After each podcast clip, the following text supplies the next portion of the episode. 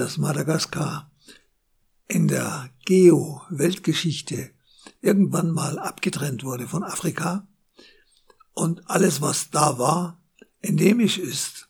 Also Tiere und Pflanzen, Menschen nur zum Teil, denn da kamen viele dann dazu aus Indien und aus Malaysia und so in einer späteren Zeit.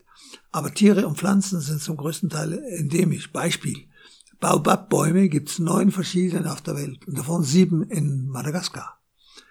Und da gibt es dann zum Beispiel auch eine Baobab-Allee, wo es losgeht mit zwei riesen Baobabs und dann kommt immer wieder mal ein Baobab auf die nächsten 50 Kilometer.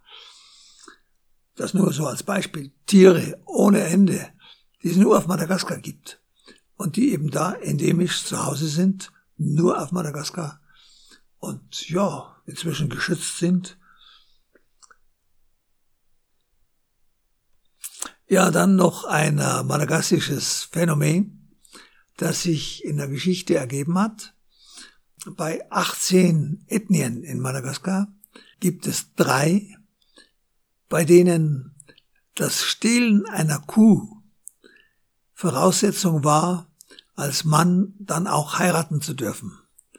Also das als äh, moralische Voraussetzung für irgendetwas zum Gut zu erklären, ist natürlich schon gefährlich, gell? Denn äh, mit dem Stehlen ist es überhaupt so eine Sache in Madagaskar. Es wird viel geklaut. Und insbesondere eben wegen dieser Grundlagen. Wenn man Mann werden muss, wollte, musste man eine Kuh gestohlen haben. Tja, und damit lebt Madagaskar heute noch. Also es wird sehr viel geklaut. Ich bin sehr viel beklaut worden. Und ja, da hat man meinen Freunden, denen ich Kameras mitbrachte, beide Kameras in ein paar Tagen waren die geklaut und ich habe eine neue mitgebracht. Und vor ich sie übergeben konnte, wurde sie mir auch geklaut. Auf meiner Seitentasche in der Hose, einfach aufgeschnitten mit einer Rasierklinge und Kamera weg. Also in puncto Klauen ist da schon einiges los.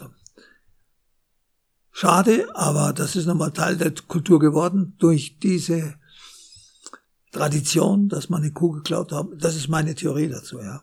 Dass man eine Kuh geklaut haben muss, bevor man ein Mann ist. Tja, und jetzt klauen sie alles Mögliche, bevor sie Männer werden oder selbst wenn sie schon Männer sind, gell? Aber ich sag's nicht gerne, denn ich mag Madagaskar und seine Bevölkerung. Aber das ist halt ein Fakt, der sich so geschichtlich ergeben hat. Gell? Dass äh, vieles endemisch ist in Madagaskar, das ist ein ausgesprochener Schatz für Madagaskar. Denn wie gesagt, äh, da gibt's also viele, viele, es müssen hunderte Tierarten sein und vielleicht noch viel mehr Pflanzenarten, die es nur auf Madagaskar gibt. Und das ist natürlich ein besonderer Reichtum dieser großen Insel. Ist übrigens viel größer als die Bundesrepublik. Äh, ich könnte nur schätzen, mehrere Male so groß. Und ein, ein tolles Land von Nord nach Süd. Im Norden tropischer Regenwald zum Großteil. Und dann im Süden sogar Wüste. Dann umgeben von Riffen und Meer natürlich.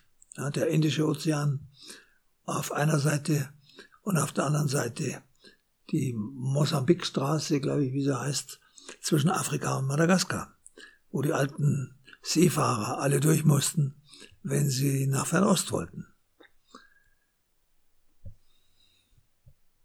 Tja, und äh, dass ähm, Madagaskar auch ein steinreiches Land ist, obwohl man das bei der Bevölkerung nicht merkt, sondern nur bei einigen Großverdienern, die das zu nützen wissen.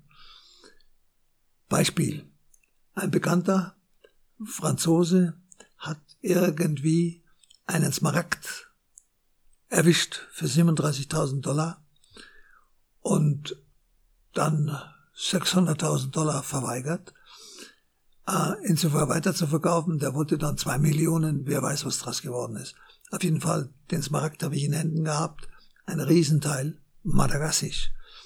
Andere Edelsteine ohne Ende, also man weiß, Brasilien, ein steinreiches Land, Madagaskar ist genauso reich, nur vielleicht in kleineren Stückzahlen.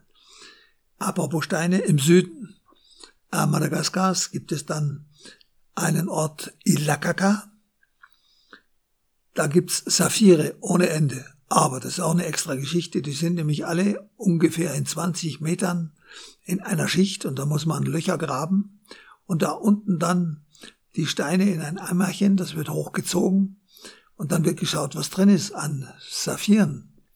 Und da warten dann natürlich jede Menge Händler, die meisten aus Fernost, schon drauf, um die Steine weiter zu handeln und da echt Geld zu verdienen, denn der, der sie findet, der kriegt natürlich nur einen Bruchteil davon.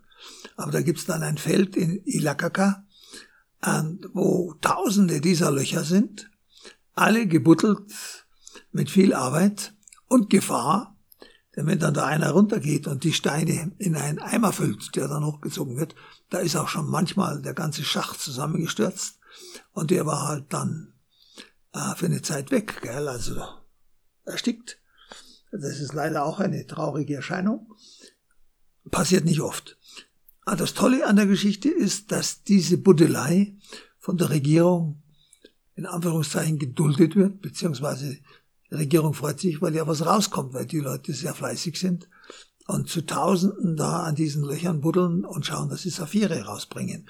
Da kann man mit einem Saphir auch über Nacht mal reich werden, sprich 20.000 Dollar für den richtigen Stein. Aber das passiert halt auch nur sehr selten.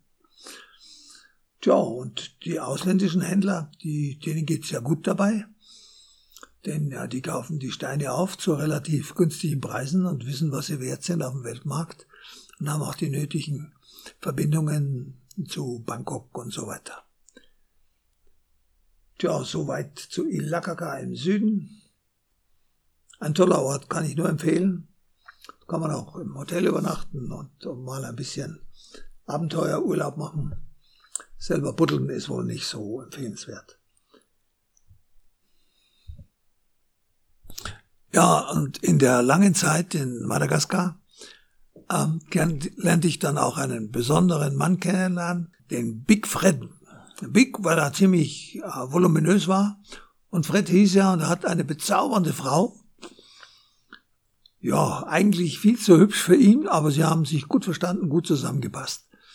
Und dieser Big Fred, der hatte dann auch äh, diverse Beziehungen in Madagaskar äh, zu Kreisen, die sehr erfolgreich waren.